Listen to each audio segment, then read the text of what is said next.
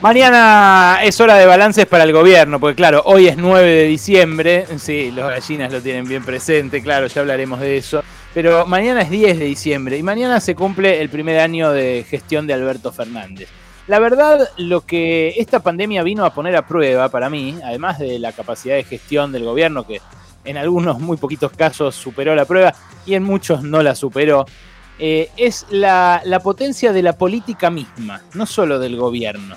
Y me parece que la política cierra este año perdiendo algunos puntos. Si bien, eh, por supuesto, eh, habría sido mucho peor vivir esta pandemia, este año horrible, eh, bajo cualquier otra forma de gobierno que no fuera la democracia.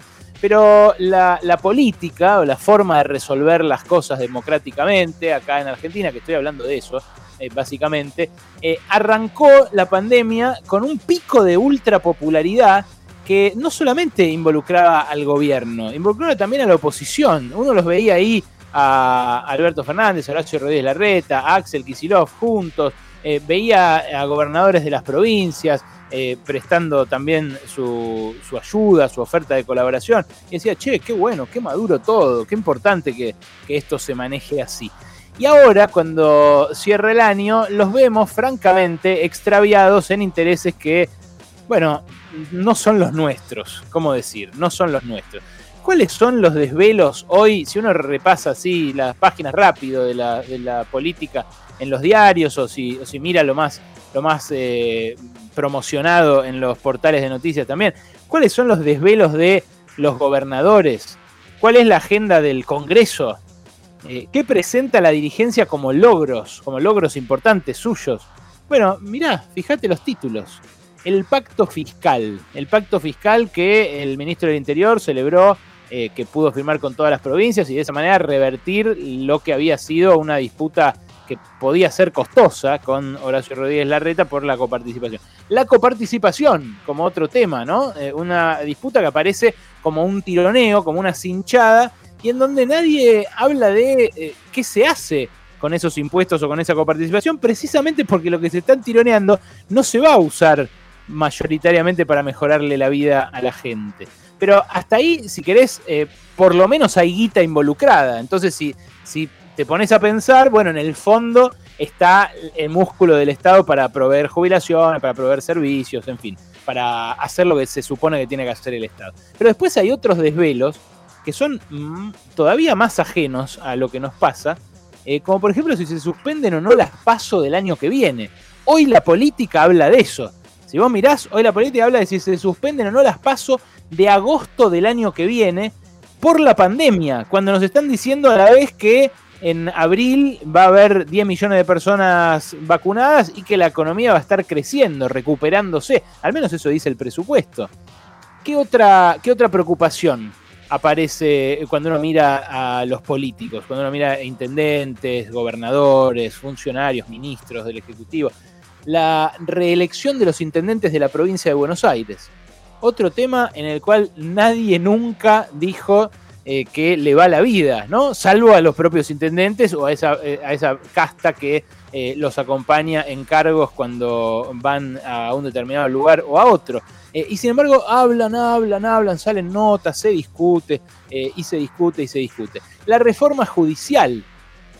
La reforma judicial que uno eh, francamente eh, cree eh, podría mejorar mucho la justicia, dejar de ser este órgano autocrático y aristocrático también que le resulta tan ajeno al ciudadano común y sobre todo a los más pobres, ¿no? Sobre todo a los que en la ley ven solamente una prisión sin derechos humanos, una letrina sucia, un buzón, una, una comisaría de porquería. bueno, la reforma judicial que se discutió este año no apunta a mejorar eso. No plantea la elección de los jueces eh, o que los jueces deban rendir eh, cuentas de manera más acabada. No, plantea eh, multiplicar fueros, plantea limitar el poder de esos jueces frente a los políticos de los otros dos poderes. En fin, cosas de vuelta que no hacen a la agenda de la gente. Pareciera que eh, la dirigencia se extravía en este fin de año y cuando tiene una oportunidad única para mostrar que se pone al frente de una situación crítica, bueno, se mira el ombligo. Una vez más se mira el ombligo. El gobierno, ya ahora yendo a, lo concreto del gobierno y la oposición, el gobierno muchas veces reduce su apuesta a acuerdos superestructurales, a, convocar a la buena voluntad de industriales, de grandes exportadores, de, eh, productores agrícolas, entonces cita al Consejo Agroindustrial Argentino, le baja las retenciones, eh, se reúne con banqueros, trata de concitar también la buena voluntad de ellos, pero lo hace en una cancha en la que, como dijo, le, leía Alberto Nadra, un material muy interesante, un dirigente de derechos humanos, un dirigente de, hace mucho tiempo, político también, eh, en esa cancha siempre termina jugando de visitante el gobierno. Las reglas del local eh, son las de siempre y en las tribunas no hay público. Entonces cuando no hay público, y bueno, el visitante pierde. Eh, no, no parece interesarle de a ratos al gobierno la presencia de del pueblo, de la, multitud, de esos que dijo que iba a atender primero. Eh, cuando asumió hace un año Alberto Fernández. porque la verdad, ya a esta altura, la, la pandemia no es excusa hay movilizaciones y podría haberlas más. Así como, por ejemplo, una de las promesas que se iba a ir el año sin cumplir, como el aborto legal, seguro y gratuito, el gobierno decidió atenderla porque si no se le podría, porque se armaba un, lío en la calle. Y la verdad, la verdad es que eh, el lío potencial o, o, esa fuerza que suele tirar a un gobierno hacia, hacia atender las urgencias populares, hoy brilla por su ausencia y me parece que brilla por su ausencia en parte, en parte eh, desincentivada por el oficialismo, desincentivada por el peronismo, porque la CGT podría haber movilizado, porque los movimientos sociales se podrían movilizar más, podrían hacer lo que hizo Juan Grabois eh, ayer, que la verdad que, anteayer a la noche, perdón, que eh, dijo, estuvo mal no pagar el cuarto pago del IFE, no hacer el cuarto pago del IFE. Y que lo digan eh, dirigentes del oficialismo está bien, es saludable, es también una forma de eh, tirar para ese lado para el cual nadie tira si solamente juegan los locales, solamente juegan los que, los que ganan siempre. Eh, y bueno, eso sobre el gobierno, sobre la oposición, con qué poca creatividad les gana la agenda, con un repertorio viejo, de mano dura, berreta, eh, un discurso de privatización supuestamente modernizadora, pero que acaba de probar su fracaso una vez más acá en la Argentina, el gobierno de Macri.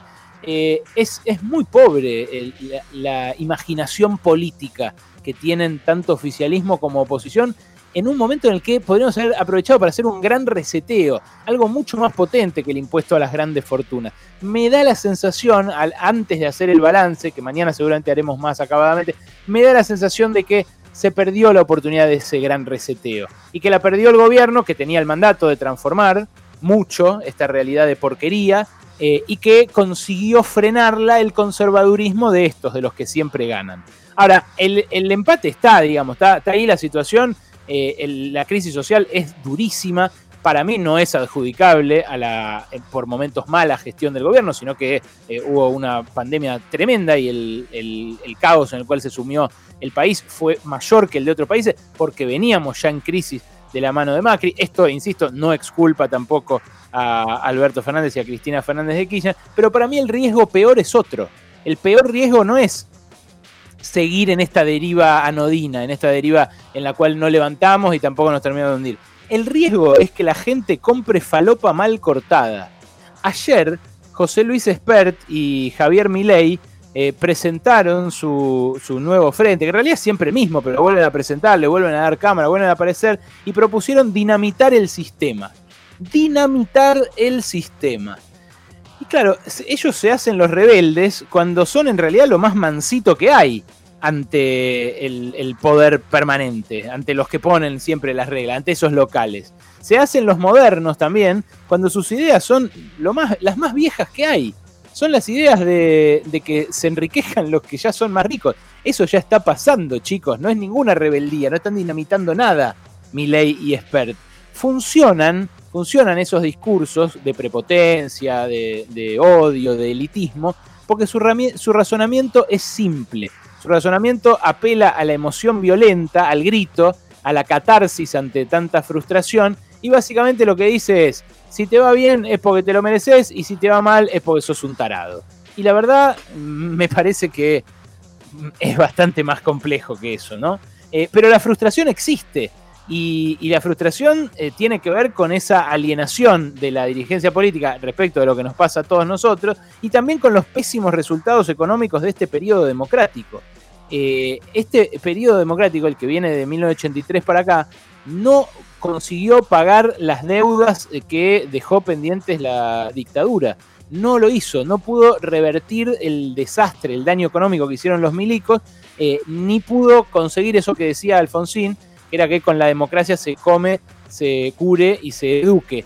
Eh, no es así, no pasa hoy. Con la democracia no se come, no se cura y lamentablemente tampoco se educa. Hay eh, encuestas que le dan ya como un 8 o 10% a estos energúmenos, a los ultraconservadores, a la ultraderecha, a esta extrema eh, posición de, quienes se presentan encima como libertarios, que eso más bronca me da, porque libertario era, no sé, Severino Di Giovanni, Osvaldo Bayer. Eh, eh, ellos pueden, ya lo veo venir, ya lo veo, ya lo siento al diputado libertario el año que viene. Es obvio que va a haber alguien en el Congreso gritando como grita Milei en, en los paneles de televisión. Probablemente sea él eh, después, el problema es que después es incierto lo que pueda pasar, porque Boris Johnson en Gran Bretaña era un energúmeno, así como, como ellos, porque los eh, seguidores de Bolsonaro nunca creían que se iba a poder convertir en presidente, y sin embargo lo hizo. Y así fue el desastre que se desencadenó en Brasil.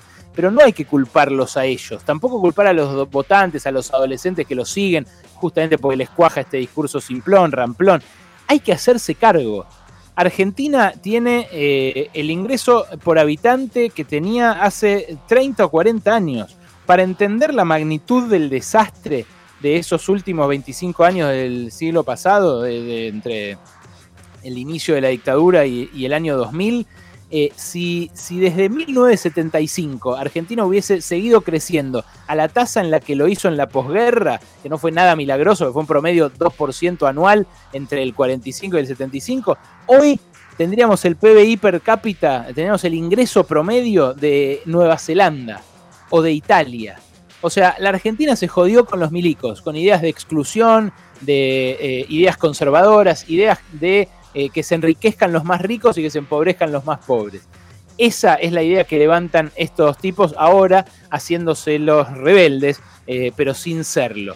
El problema es que la política en el medio no ofrece soluciones a los problemas de la gente común y cada vez más crecientemente se divorcia de esa agenda. Para mí ese es un problema grave y es un problema que cruzó este año de pandemia y este primer año de Alberto Fernández. Les diría a los políticos que cuiden a la política, porque si no, si no, se la comen estos de afuera.